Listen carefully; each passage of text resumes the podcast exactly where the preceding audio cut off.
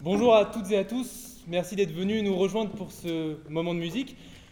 Nous allons, comme euh, c'est indiqué dans le programme, commencer par la troisième sonate opus 69 de Beethoven pour piano et violoncelle, mais avant toute chose, nous voulions dire quelques mots pour présenter le programme que nous allons interpréter aujourd'hui. Ainsi, cette sonate a été composée entre 1807 et 1808 par Beethoven. Elle fait donc partie de sa deuxième période, la période héroïque et contemporaine des 5e et 6e symphonies. Sur la première édition, pour finir un peu avec le contexte, Beethoven avait mis en dédicace une phrase en latin Inter lacrimas et luctus, qui veut dire dans les larmes et la douleur. Et c'est assez surprenant quand on écoute la sonate parce qu'au contraire, elle est pleine de vie et peu traversée par des moments de tragique ou de douleur intense. Mais en même temps, c'est assez cohérent avec l'œuvre de Beethoven qui est souvent traversée par cet universalisme et ce philanthropisme profond qui recouvre une mélancolie et une tristesse latente. La sonate est composée de quatre mouvements. Tout d'abord un allegro manon tanto, très lyrique, où d'ailleurs le violoncelle joue le thème en solo au début de la sonate. C'est une première pour les sonates pour piano et violoncelle. Ça sera aussi le cas pour la suivante, la quatrième. Ce mouvement est de forme sonate et développe trois thèmes au total. Le deuxième mouvement est un scherzo qui donne un petit peu l'impression d'être perdu dans une boucle temporelle, puisque les deux parties du mouvement se répètent en tout trois fois. Le troisième mouvement est un adagio cantabile, très court, qui fait quatre portées, quatre lignes sur notre partition, et qui laisse place à un allegro vivace très plein de vitalité, très vif, et traversé par d'intenses dialogues entre piano et violoncelle. La troisième sonate, opus 69 de Beethoven.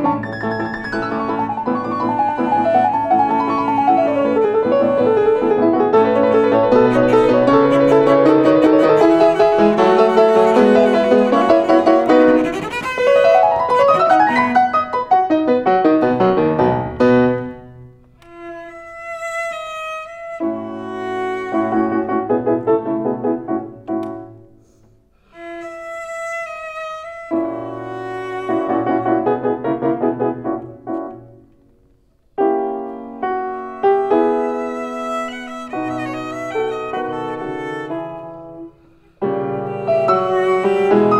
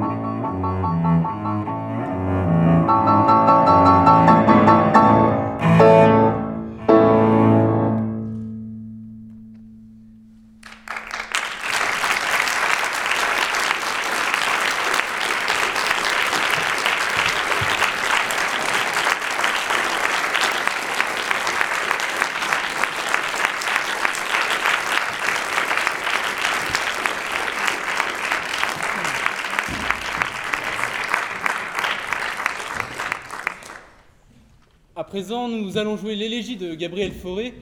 Cette pièce fait partie des pièces les plus jouées dans le répertoire pour violoncelle. Elle a été composée en 1880 et à l'origine, elle était censée être un mouvement lent de sonate pour piano et violoncelle que Fauré a décidé de publier comme morceau en tant que tel et de nommer Élégie. Élégie, rapidement, ça vient du grec, élégiae, c'est un court poème qui décrit souvent le sentiment de tristesse, de tendre tristesse. Et ici, on attribue souvent à ce morceau une symbolique de la perte de l'être cher, de la tristesse amoureuse, du désespoir amoureux. On peut être d'accord ou non avec cette comparaison, toujours est-il que c'est une pièce profondément marquée de mélancolie, de tristesse, malgré un passage central très lumineux et plein d'espoir. L'élégie de forêt, opus 24.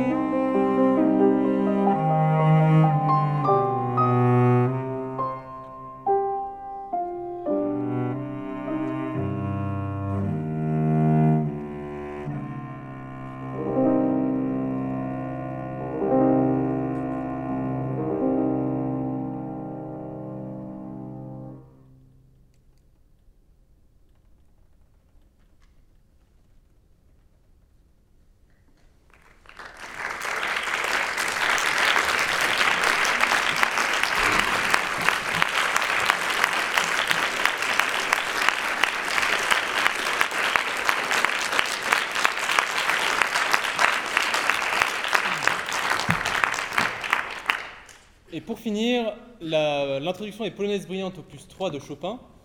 C'est une œuvre composée en 1829, donc Chopin est alors âgé de 19 ans. Euh, c'est donc une des rares œuvres du répertoire de Chopin pour euh, plusieurs instruments, pour musique de chambre. C'est d'ailleurs la première pour musique de chambre qu'il écrit. Euh, donc c'est une introduction des polonaises brillantes. La polonaise, c'est une danse polonaise de base de l'aristocratie, de la cour, danse assez lente, processionnelle, à trois temps, et Chopin la transforme, puisque sous ses doigts, elle devient beaucoup plus énergique, beaucoup plus rythmique, beaucoup plus dansante quelque part, et bien plus enrichie harmoniquement. Donc ici, l'introduction, c'est un témoin de tout l'amour que porte Chopin, visiblement dès son plus jeune âge, pour le bel canto et le lyrisme, avec une mélodie jouée par le violoncelle accompagnée au piano. Puis ensuite, la polonaise, c'est quelque part une euh, vraie explosion de vitalité avec des traits assez virtuoses et escarpés au piano, son allegro con fuoco et puis un final, un bouquet final de feux d'artifice un peu. L'opus 3 de Chopin, introduction et polonaise brillante.